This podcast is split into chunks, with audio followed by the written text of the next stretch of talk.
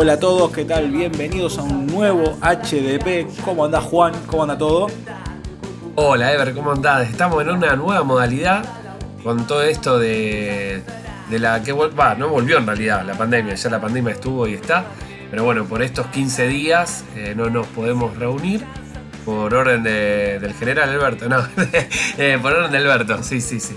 Eh, así que bueno, estamos con una nueva modalidad, nos van a ver, nos van a poder escuchar raro a lo mejor. Igual siempre nos escuchamos raro en realidad. Pero bueno, más allá de eso. Igual eh, somos raros. También. Eh, más allá de eso, si ven algún tipo de desperfecto, es por eso. Porque estamos grabando desde nuestras casas y probablemente, si sale bien también, no van a poder ver desde YouTube. O escuchar. Pero está la posibilidad de que nos ven. Así que se ve ahí, mirá, el, arte que tenés en tu casa de ver es increíble. Yo la verdad que lo único que se me ve son los placares. Ah. Pero mirá lo que porque después no sale, no sé si sale invertido en el. En el no, no, no, se ve perfecto. sí, sí, se ve ya está el Caballero Solar, la historia de este, Dark Souls. Exacto. Igual, comentalo, porque si no se llega a ver va a ser como eh, un No, no, por eso pero... Solar de historia no puedo agregarlo por acá, pero es un caballero del Dark Souls, un personaje emblemático del Dark Souls, que la verdad que cuando uno juega al Dark Souls, uno hace su propio personaje, pero en algún momento te cruzas con este muchacho que es querido por todo el mundo, porque te ayuda, es uno de los pocos personajes en Dark Souls que te da una mano. Eh, después el resto del juego trata de destruirte como pueda.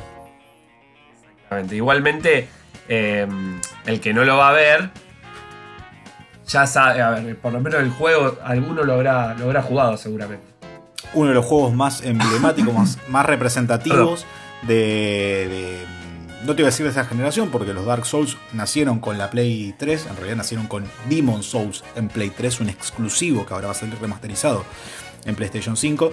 Y los Dark Souls lo que vinieron a hacer fue eh, a traernos un nuevo tipo de juego, un nuevo tipo de narrativa, con una dificultad inclusive que es parte, casi te diría, de la narrativa. Este, un juego de, rol que te cuenta todo lo que pasó a partir de, de los objetos que vos te vas encontrando como decíamos, sin selector de dificultad.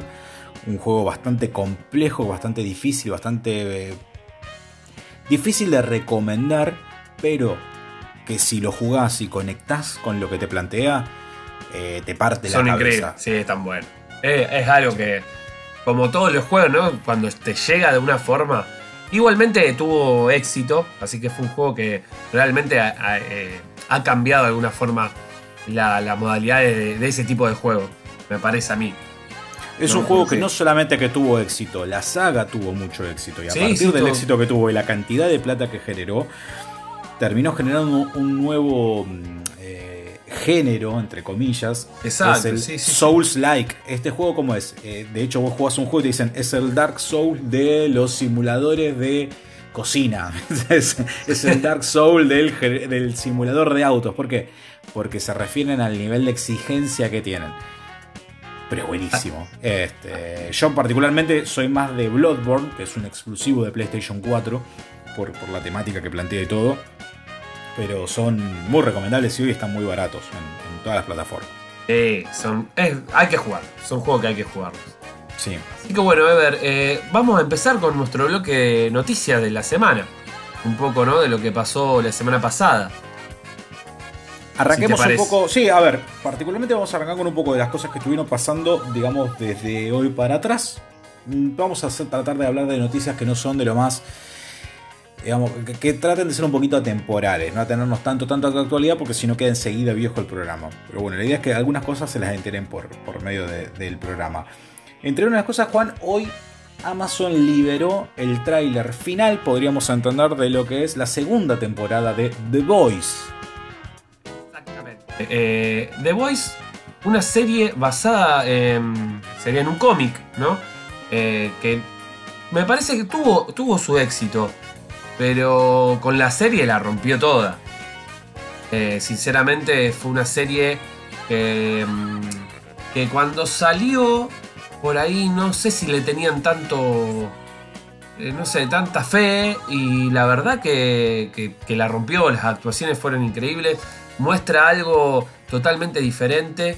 Eh, el que no conoce la historia, eh, justamente son The, Boys, es un grupo de personas que van contra los superhéroes que, eh, vamos a decir como que es, es media bizarra, pero a la vez lo que trata de mostrar es que ellos viven en un mundo donde los superhéroes, más allá de que existen, son comerciales, es decir, son, son el Estado son todo. Es decir, eh, eh, pasa a través de los superhéroes, pasa, em, pasa, pasa todo. Pasa, son, eh, por, como decirlo, ¿no? son los militares del Estado.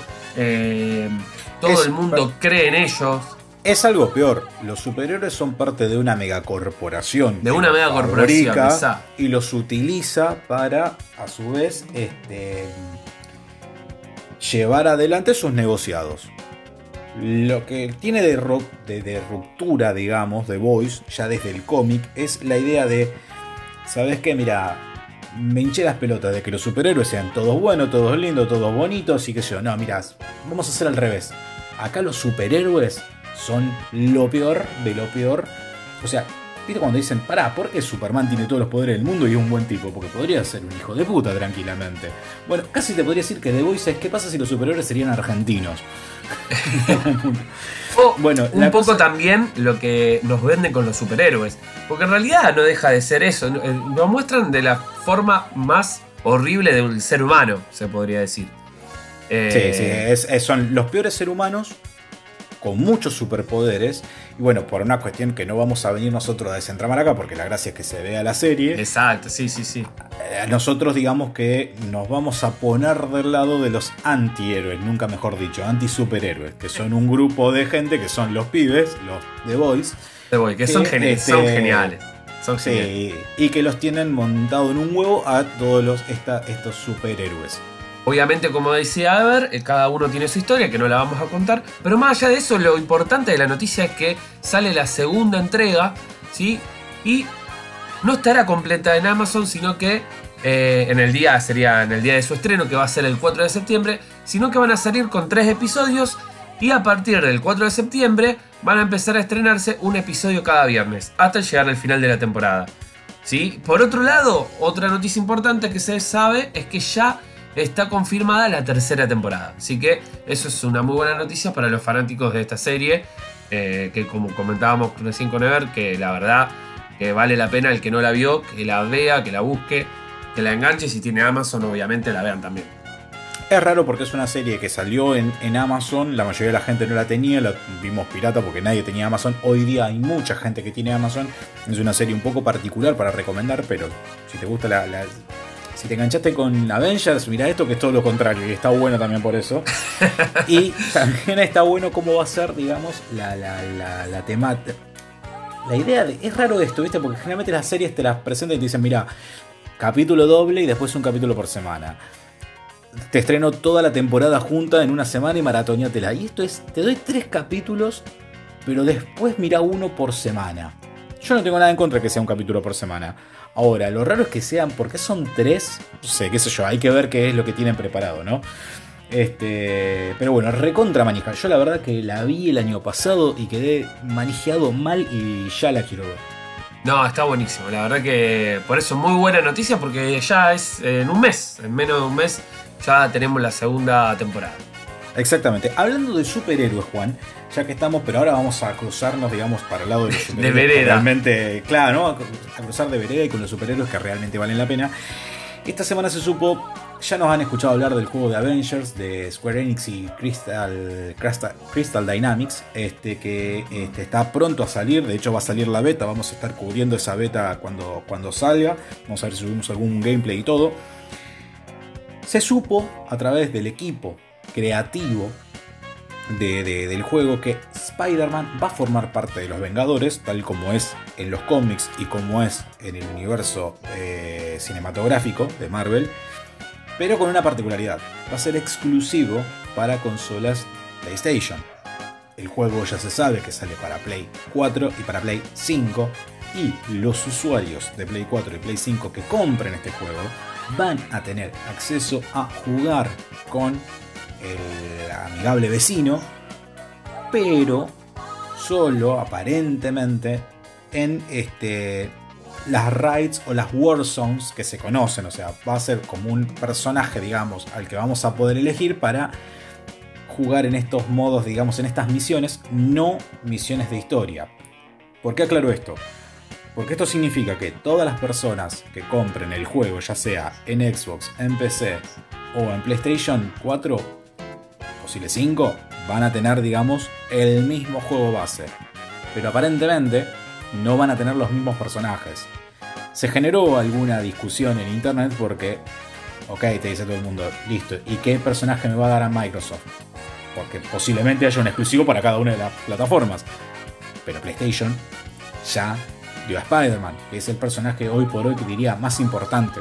Es el Batman de Marvel, es Spider-Man. Y se entiende la lógica porque el juego de Spider-Man de hecho es exclusivo de Sony. Y es como que tiene los derechos para los juegos. Entonces como te dicen, toma, ¿sabes qué? Úsalo, pero usalo solamente en mi consola. Hay mucha gente que se calienta. Yo la verdad que ya me parece que acá en Argentina nadie se va a calentar demasiado porque no conozco a nadie que tenga una Xbox, de hecho. O sea, o conozco el viejo, El viejo truco del exclusivo, es decir, de la exclusividad. Pero bueno, está ah, bien.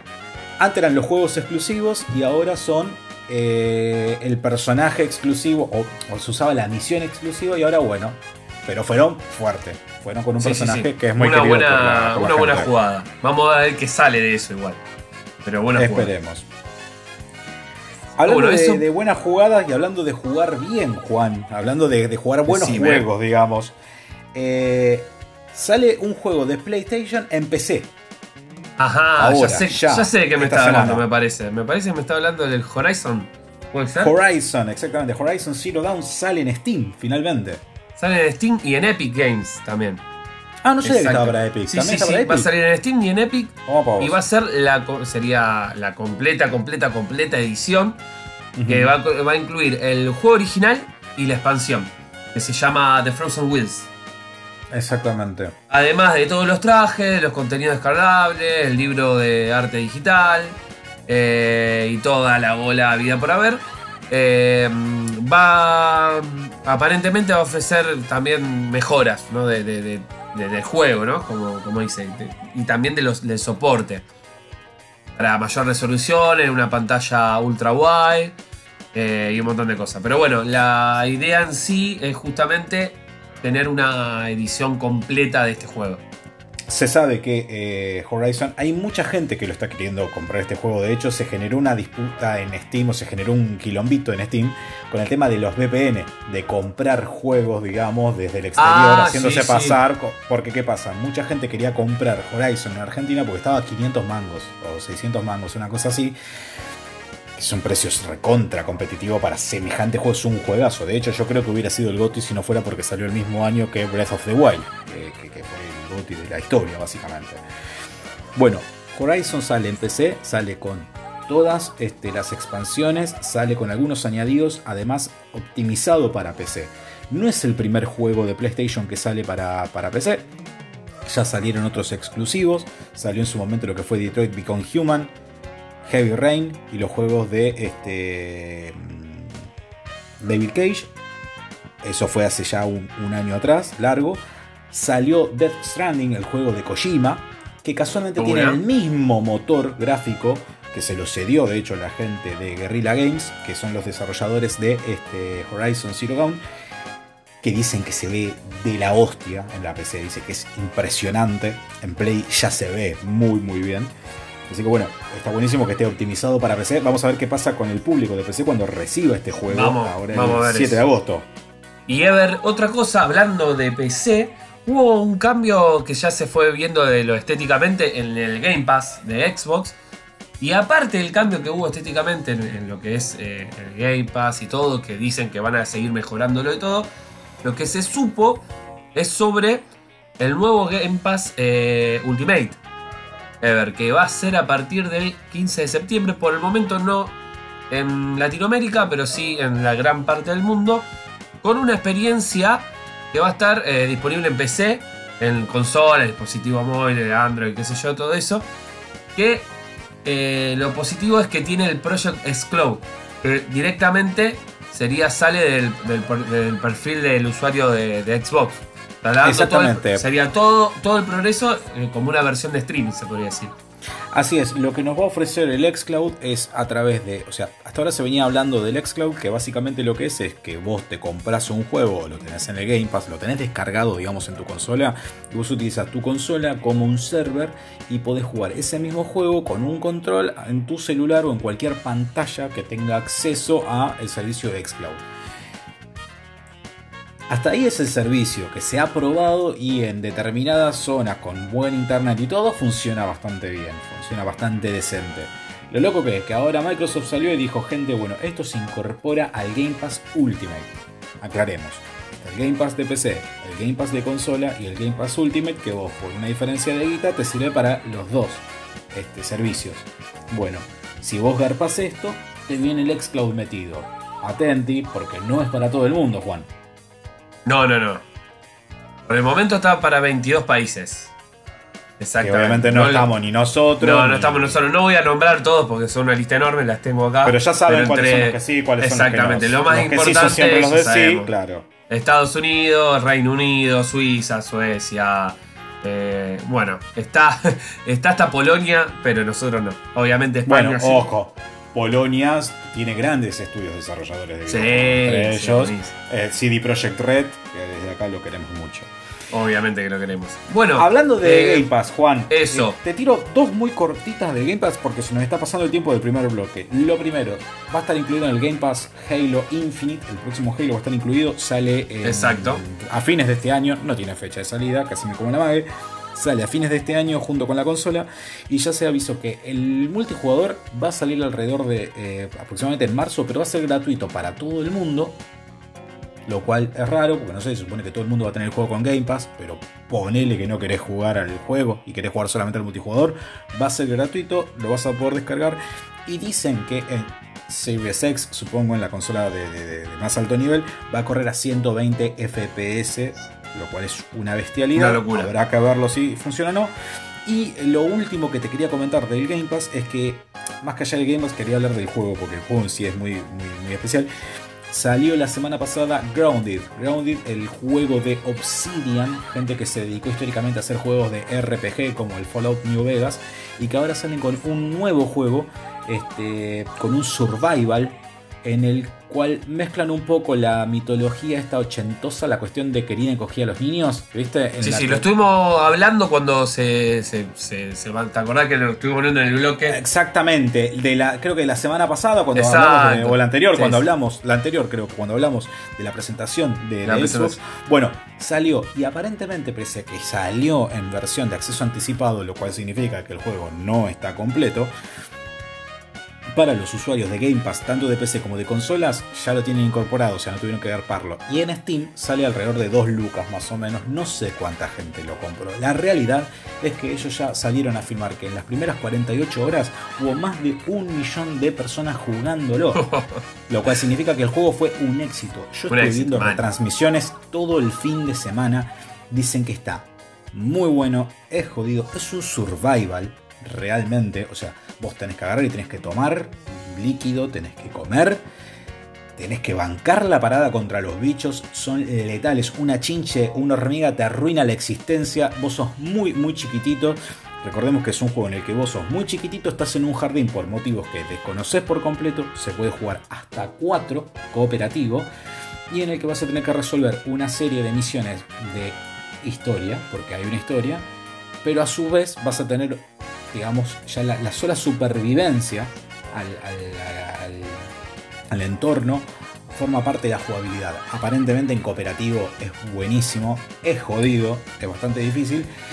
Y como dato de color, te tiro, viste que hay muchos juegos que tienen opciones de accesibilidad. por ejemplo, jugaste hace poco eh, de, Last of Us Parte 2 y viste que te ponen eh, la sensibilidad de los colores, etcétera, y todo para poder jugarlo. Bueno, este juego, uno de los enemigos más letales que tienen son las arañas, Juan.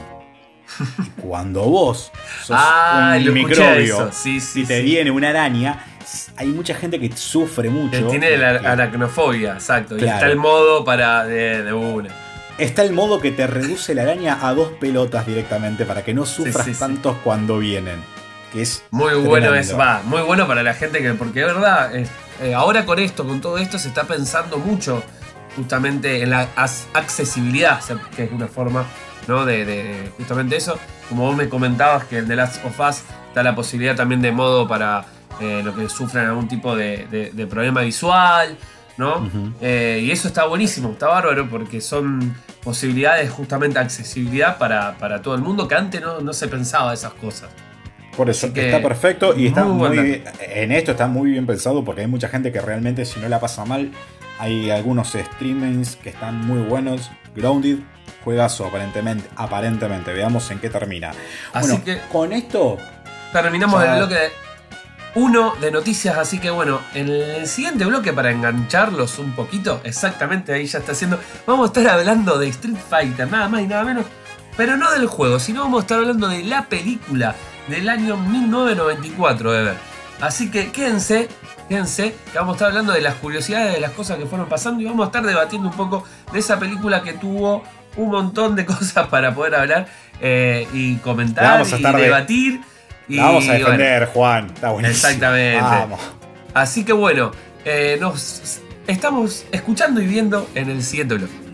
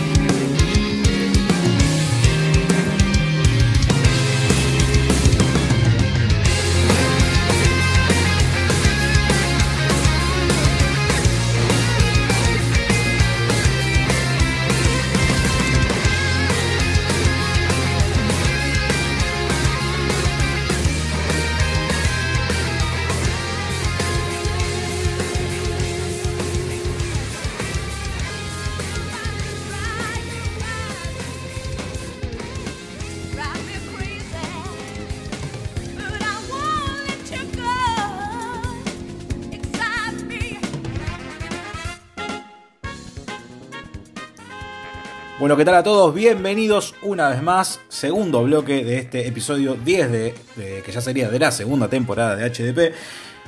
Y hoy se nos ocurrió hablar con Juan a partir de una charla de, preproducción, postproducción, ya no sé porque depende del horario, qué sé yo, este, que tuvimos la semana pasada de qué podíamos hablar que no sea algo de, de actualidad. Y una de las temáticas para hablar, sin duda, son películas de videojuegos que generalmente salen mal. Hay muy pocas que hayan salido bien. ¿Y cuál, cuál es Ever? Bueno, ya lo adelantamos antes, ¿no? Eh, ¿De qué hablo? Exactamente. Se nos dio por hablar de Street Fighter, la última batalla, que es el nombre. más Street Fighter que nunca sería la, la, segunda, la dos. Pero bueno, casualmente la semana pasada estábamos con Juan pensando, bueno, ¿de qué podemos hablar? ¿Qué sé yo? Bueno, dijimos, hablar. Yo tengo ganas de hablar de la película de Street Fighter porque pasaron un montonazo de años y Yo creo que pese a que está dentro de las 50 peores películas de la historia, según algún que otro ranking célebre.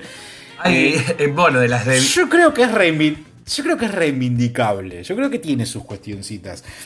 Así que bueno, vamos a hablar un poco de Street Fighter, la, película de Street Fighter, la última batalla en inglés se llama igual, así que no, no, no se gasten. Bueno, cuestión de que Corría ya el año 1994 y Street Fighter tenía una popularidad, Juan, impresionante. O sea, vos entrabas a cualquier sala de arcade y estaba el Street Fighter de fondo. Si tenías una Sega, tenías tu copia de Street Fighter o la alquilabas los fines de semana cuando te juntabas con amigos. O si tenías una Super Nintendo o una Game Boy o una Family o lo que sea. Porque Street Fighter estaba en todos lados. Tal es así que este Capcom se le ocurre poner una torta de guita para decir, che, quiero que hagamos nuestra película. Ya había salido la de Mario Bros. el año anterior, que había sido un fracaso rotundo. Y en este caso van a buscar para director a Steven Souza, que había ya trabajado en los guiones de una bocha de películas y trabajó en el guion de muchas otras películas posteriormente, pero este fue su primer trabajo como director de cine, para la película Street Fighter.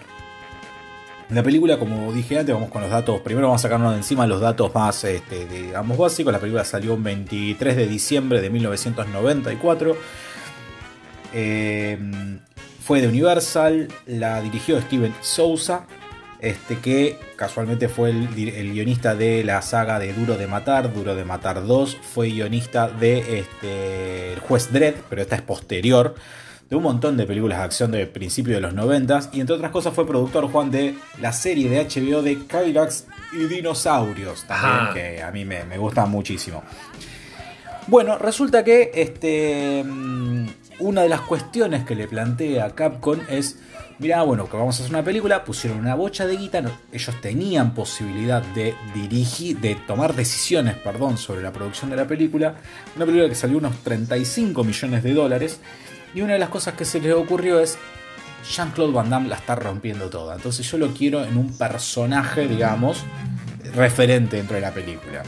Y así es que tenemos a una de las primeras perlitas de nuestra película, que es Jean-Claude Van Damme. Van Damme en el personaje de Guy. Exactamente, en su mejor momento, ¿sí? Se podría decir. Y en momento, está en un momento, eh, sí, estaba dulce, en un momento rockstar, se podría decir.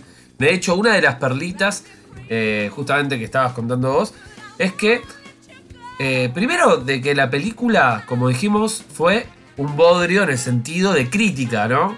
Hasta el día de hoy, si vos te fijás en cualquier tipo de, de, estas páginas de, que, te pueden criticar una película, tiene lo más bajo, bajo de niveles y puntaje a lo mejor de 2 puntos, de 1,5, de 3.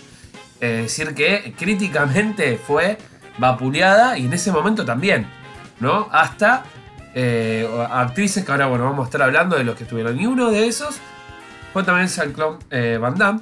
Pero lo, raro y lo, lindo de esto es que para la gente no. Para la gente fue una muy buena película. Encima eh, estamos hablando de, de, una película de muchos años y todo el mundo la recuerda por algo, ¿no? Porque algo le quedó. Y lo importante es que hizo, como vos dijiste, costó 35 millones. Pero hicieron 100 millones de, dólares con esa película. Y a Capcom, hasta el día de hoy, eh, sigue ganando plata con, ese, con esa película. Hasta, aunque no lo creas. Sigue ganando. Bueno, vos fíjate, o sea, como cuando decimos, mira, la crítica no tiene nada que ver con la taquilla, acá en este caso se dio. Se dio la particularidad. Nosotros éramos. Yo era chico, tenía 10 años cuando salió la película, la fui a ver al cine y no era tan como ahora de no me toquen la obra original, porque además se da una particularidad. En un videojuego como Street Fighter, donde vos no tenés una historia puntual, armada, la película debería haber ido de, no sé, de pelea callejera, de gente, de torneo, de gente que se agarra a las piñas porque cada uno tiene su motivación. Y acá lo que pasó fue que Capcom, entre otras cosas, le dijo, mira, yo quiero que todos estos personajes formen parte de la película. A lo que el director le dijo, pará, me estás tirando una bocha de personajes, yo no puedo tener todos estos protagonistas. A esa altura había salido Super Street Fighter 2 y tenía a todo el roster del primer Street Fighter 2, del Street Fighter 2 em, Champion Edition y el Super Street Fighter incluía a Kami, a T-Hawk, a Fei Long y a DJ. Bueno, se incluyeron a todos menos a Phelan, que era el más parecido a Bruce Lee, era un poco como el más choreo de todo, y ya no había tiempo para meter más personajes, entonces como que lo metieron, digamos, hasta ahí, y empezaron a contar una historia de un dictador loco, que en este caso era M. Bison, protagonizado por Raúl Julia, este, el actor que para nosotros, para nuestra generación, muy conocido por este, Los Locos Adams. Sí y que era el verdadero actor de prestigio dentro de la producción y que en realidad agarró el papel porque uno de los hijos o los hijos, no sé si dos hijos eran fanáticos de Street Fighter y le Exacto. dale, dale, de hecho, eh, él eh, muere creo que el mismo año o el otro año. De hecho, la película fue la última película que hizo él. Eh, sí, él, venía con un cáncer de estómago y lo tuvieron, de hecho la película cuando la, estaban haciendo, el loco había perdido, digamos, mucho físico, entonces tuvieron que retoquetearla desde el vestuario y distintas cosas, filmarlo no tan de cerca, usar maquillaje y todo para que no se lo vea tan desmejorado. Porque sí, sí. Pero bueno, digamos. Si mal no recuerdo, le hacen, cuando termina la película, hacen un homenaje, así que sí, murió después. Sería, murió cuando, la, eh, cuando terminó murió antes del murió antes del estreno ahí. No, eso seguro. Y el otro personaje también que tuvo de de renombre la película, que en ese momento no sabíamos que era de renombre, lo sabemos ahora, es el personaje de Cami, que lo tiene la australiana Kylie Minogue, la cantante pop, digamos, que hoy día todos conocemos, en ese entonces no era tan conocida mundialmente, pero se da la particularidad de que eh, en un momento, cuando el director estaba yendo hacia Australia para hacer la película, qué sé yo, le acercan unas revistas, qué sé yo, hay dos historias. Una es que la ve a la mina en una revista y dice, che, esta mina es igual a Cami, chao, contratada. Y la otra, que para mí yo me inclino más por esto, es que como parte de la película se iba a filmar en Australia, la misma, la misma digamos, el, sindicato de actores de Australia le habrá pedido, mira, contrata a toda esta gente, digamos, australiana, porque viste que siempre generalmente se hacen este tipo de acuerdos, y un acuerdo y tenés que tener por lo menos en tu, en tu, dentro de tus protagonistas, tenés que tener a un australiano. Bueno, y así fue que entró Kylie Minogue, que no, no fue lo único que hizo hacer de Cami Juan. También tuvo, algún tipo de, interacción, digamos, dentro de la película. Y sí, sí. Y aparte, bueno, lo más. Eh, bueno, hablamos de, de Van pero no hablamos de, justamente ahora lo que iba a decir vos. Eh, tuvo dos cosas. Una, se supo que después de varios tiempos, de que, después de varios años, digo, de que tuvo un romance justamente con Cami, no con Cami, sino con la, la actriz.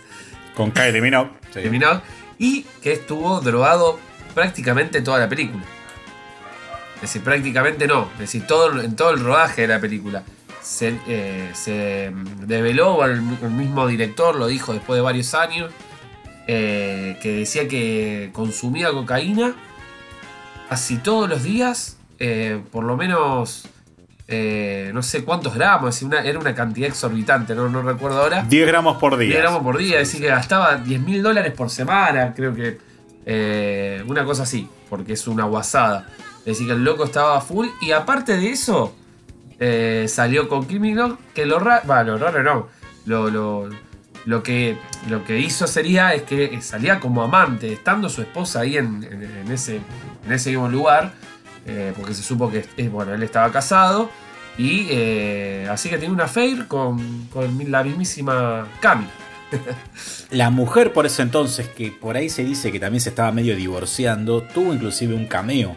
Hay una escena en la película en la que él está con otro de los actores, digamos, como cenando, comiendo algo que yo, con unas parejas, y una de las parejas es la mujer de él por ese entonces.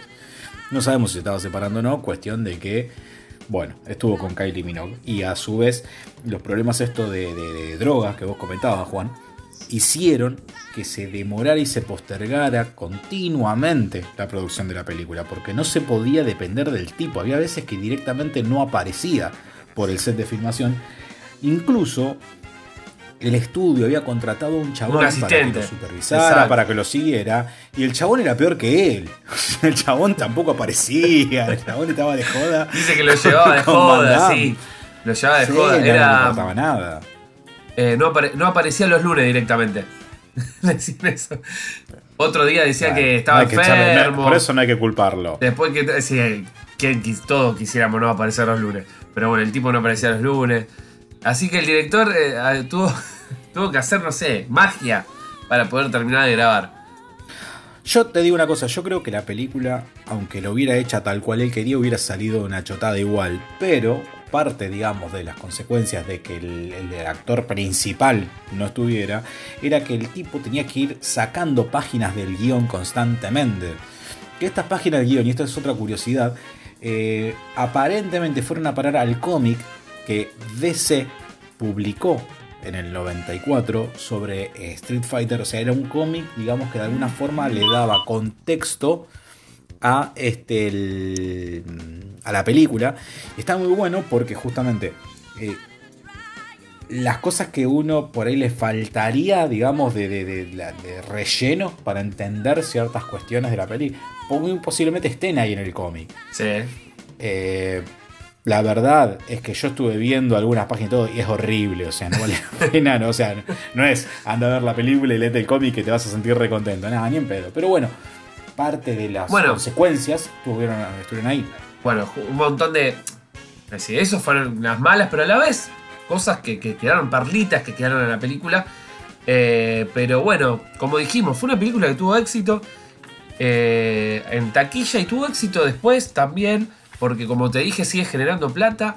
Y a Capcom, que fue una inversión, eh, no te diría mínima, pero, pero sí no fue tanto, si le sigue generando medio eh, millones de dólares por año todavía. Sigue generando hasta el día de hoy.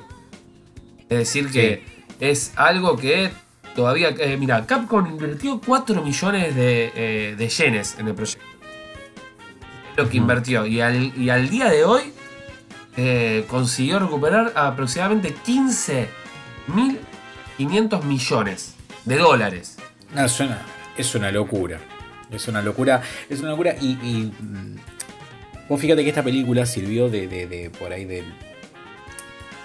Se gastó mucha plata, la, la, gran mayoría de la guita de los 35 millones de dólares que hablamos inicialmente, no se gastaron en producción, no se gastaron en efectos técnicos, se gastó en los actores, particularmente entre Jean-Claude Van Damme, que pidió una torta de guita, y en Raúl Juliá.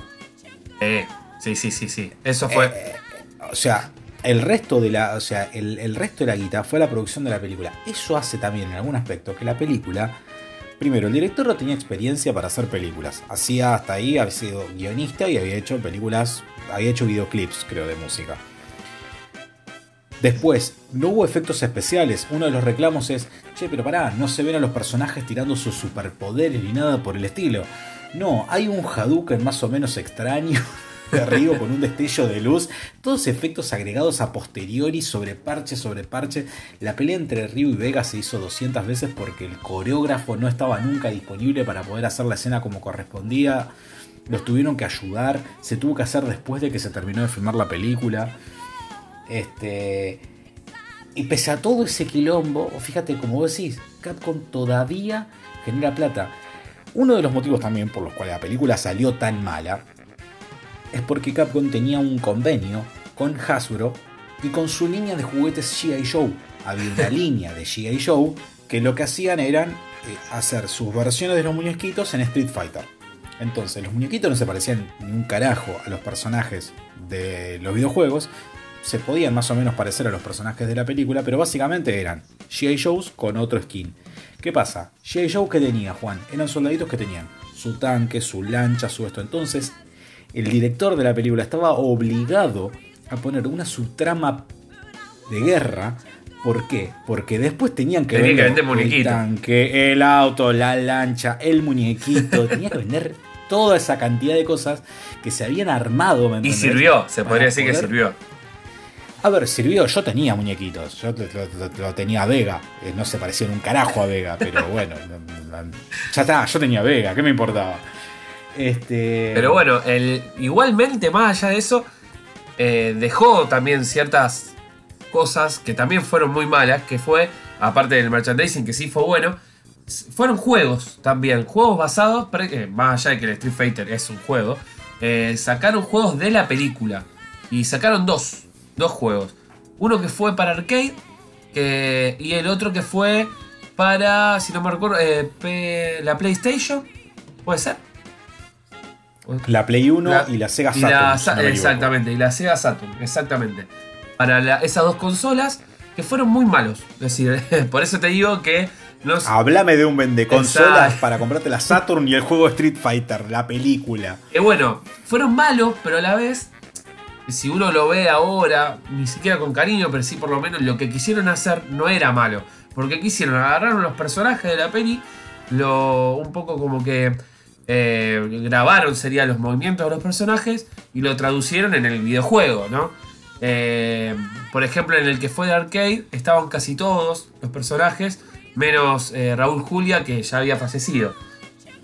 Pero bueno, el título más o menos se emulaba lo que era un Street Fighter, pero con un ritmo así como más frenético, ataques especiales y mucho, mucha lucha aérea. Pero bueno. Y te tiro dos tips sobre ese juego, Juan. Sí. Dos cosas muy particulares. Primero, es el primer juego en el que nosotros podemos controlar a Akuma.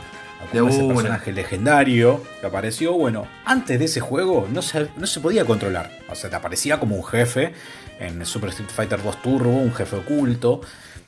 Pero no se podía controlar. Y en ese juego se podía controlar. Mírenlo porque es horrible, es bizarrísimo. Y otra cosa, hay un personaje que se llama Sawada, si no me equivoco. Ajá que particularmente es un personaje que Capcom era un actor japonés que lo querían meter a, con calzador. No me acuerdo, no sé bien por qué, pero lo querían meter y lo querían meter. ¿Y cuál era el problema? Querían que el chabón sea Ryu. Ah. Eh, Ryu de, Street Fighter. el tema era que el chabón no hablaba casi nada de inglés. Entonces no había forma de meterlo por ningún lado. Entonces, ¿qué hicieron? Lo pusieron como el capitán Sawado, el comandante Sawado, una cuestión así que lo ayuda a Gaila. Entonces el chabón pasa a ser como un personaje como un protagonista más de, la película, pero no aparece en ningún juego. Y en este juego que vos estabas nombrando, aparece como personaje para elegirlo para luchar. No apareció nunca más, no lo conoce nadie, no, le importa a nadie, nunca le importa a nadie, pero el chabón está ahí. Bueno, el tema es que ninguno de los dos juegos tuvieron, es decir, eh, tuvieron mala, sí, tuvieron mala recepción, que no tuvieron éxito. Y bueno, y han sido olvidados. De hecho, eh, el de consola, de vez en cuando aparece en la lista de los peores juegos de la historia. Así que imagínense de qué estamos hablando. Te digo una cosa, a mí me, dio mucha lástima. Yo los Street Fighter los tengo todos. A mí me, gustan mucho, es una saga que me acompaña de muy chico. Y cuando salió el año pasado o el anterior, la colección de Street Fighter 30 eh, aniversario, hicieron una colección y pusieron del 1 al 3 todos los juegos. Salieron, salieron en Steam, en Play, en Switch, en todos lados. Eh, sobre todo las versiones arcade y las cada uno y las versiones mejoradas, por ejemplo, el 2, el 2 del Champion Edition, el Super, etc. Y vos sabés lo que me dio bronca, porque además tiene la historia de cada juego. Lo que me dio bronca, yo sé que los juegos no los hicieron Capcom, a ninguno de los dos, pero me hubiera dado un poquito, me hubiera gustado que aunque sea como un easter egg, viste, así como desbloquealo pasándote todo, dándote vuelta a todos los juegos, que lo pongan, boludo, este. Porque este no está directamente. No, no, no, no está registrado como juego de Street Fighter. Esos. Este. Y qué sé yo, más allá de que a nadie le gusten, bueno, son parte de la historia. Sí, sí, sí. Eh, eh, es como que realmente, si son parte de la historia, de hecho, marcaron. Son, son juegos que marcaron. Y una película que marcó. Fue la copia, ojo, fue la copia de Mortal Kombat, porque son los personajes de la película digitalizados. Sí, después este, vamos a hablar también de Mortal Kombat. Queda eh, un capítulo entero que también tiene película y hay mucho de que hablar también de eso. Otra película, otra película que pide un bloque. Exactamente, pide un bloque. Así que bueno, más o menos un poco eh, redondeando, ¿no? De todo lo que estuvimos hablando. Eh, es eso, ¿no? Es un poco vimos todas las perlitas que, salieron a la luz después de varios años. Eh, de los juegos que, se hicieron con, esta película, de lo que, del éxito que tuvo y del que la crítica fue terrible, pero a la vez es una película que, se sigue viendo, que sigue despertando una simpatía. Eh, y que, está buena, está buena verla. Me, gusta, me gusta eso que decís. mira, voy a cerrar yo, por lo menos de mi parte, con, con dos cuestiones muy puntuales. Y es, la primera, cuando nosotros éramos chicos y fuimos a ver esa película, no era como si voy ahora y espero de una película de videojuegos, no, porque me tiene que demostrar. No iba con esa cabeza. Era la película Street Fighter. Y yo jugaba al Street Fighter, Juan. Quería ir y yo la verdad que me acuerdo salir y decir, está tan buena. No, ¿qué me importa? Fui a ver la Street Fighter, ¿me entendés? O sea, primero eso. Que obviamente hubiera preferido que sea algo mejor, pero tampoco salí tan... Sí, sí. Pero bueno. También un poco lo que quiero transmitir es esa cosa de bajar un poco por ahí los decibeles cuando vamos a ver una película de basada en videojuegos, porque ya sabemos a dónde apuntan y muchas veces no es a donde cada uno de nosotros eh, espero o, no, no se coincide con lo que cada uno de nosotros vivió. Y lo otro que quería decir es un comentario que hizo el director, que te lo comentaba antes, este, que era, hay mucha gente que cuestiona que la película se convirtió en bizarra, o se convirtió, se convirtió en comedia, porque es tan mala que ya pasa a dar la vuelta, entonces pasa a ser buena porque se toma como comedia. Fue buena como comedia. La película, la película siempre fue planteada como una comedia de acción para casi todo el público. O sea, porque la idea era que no sea para niños, la idea era que no sea para adultos, era que sea para adolescentes. De hecho, eh, la película en un momento era muy violenta, le sacaron las escenas de violencia, se volvió para todo el público y después lo que hicieron fue agregarle una escena en la que Jean-Claude Van Damme putea para que sea apta para adolescentes. Y ahí apuntaron al target. Y yo creo que si se vuelve a ver hoy día, te cagas de la risa. O sea, es una película que es disfrutable. Así que si no la vieron, véanla. Y bueno, un poco finalizando el bloque y el episodio del día de, hoy, Ever, es eso. Sí, miren, miren, son películas que quedan para la historia y una de esas es Street Fighter, con todo lo que significa para los amantes del gamer como nosotros y todos los que seguramente nos están escuchando, eh, porque realmente marca, marcó una cultura, es eh, parte de nuestra, de, nuestra cultura. Es parte de la película de acción de los 90, Exacto. Sí, sí, sí. Y bueno, y está Jean-Claude Van así que sabemos que estaba re loco. Así que mírenla. mírenla. Bueno. Tirando poderes como un campeón. Un genio. Bueno, sí. Em, pero bueno, no estamos fomentando a, la droga, eso lo queremos decir. No, no estamos no, tampoco estamos fomentando a Jean-Claude Van Damme ni a las malas películas de los 90. Para nada, no, no. Tampoco. Pero bueno, pero véanla. Eh, así que bueno, recuerden. Sí, estamos fomentando a Kylie Minogue. Eh, sí, sí, sí, sí. Reba. Sí, Reba. Escúchenla también. Porque pobre ya está media perdida, escuchen, escúchenla. ya no la escucha nadie. No, pobre. Pero bueno, no importa. Pueden verla en su mejor momento en esa película. Más allá de eso, recuerden que ya que estamos terminando el episodio, de seguirnos. Eh, depende de dónde nos están escuchando. Si nos están escuchando por, em, por Spotify, nos pueden seguir por YouTube. Y que seguramente vamos a tratar de que esta emisión salga con video. Estaría bueno. Y también en, en formato de audio. Que se va a escuchar por YouTube, por Em, Spotify y síganos por las redes en, Instagram en arroba hablemos de pavadas. Así que Ever, estamos finalizando este episodio y nos seguimos viendo la próxima semana. Adiós. Chao amigos.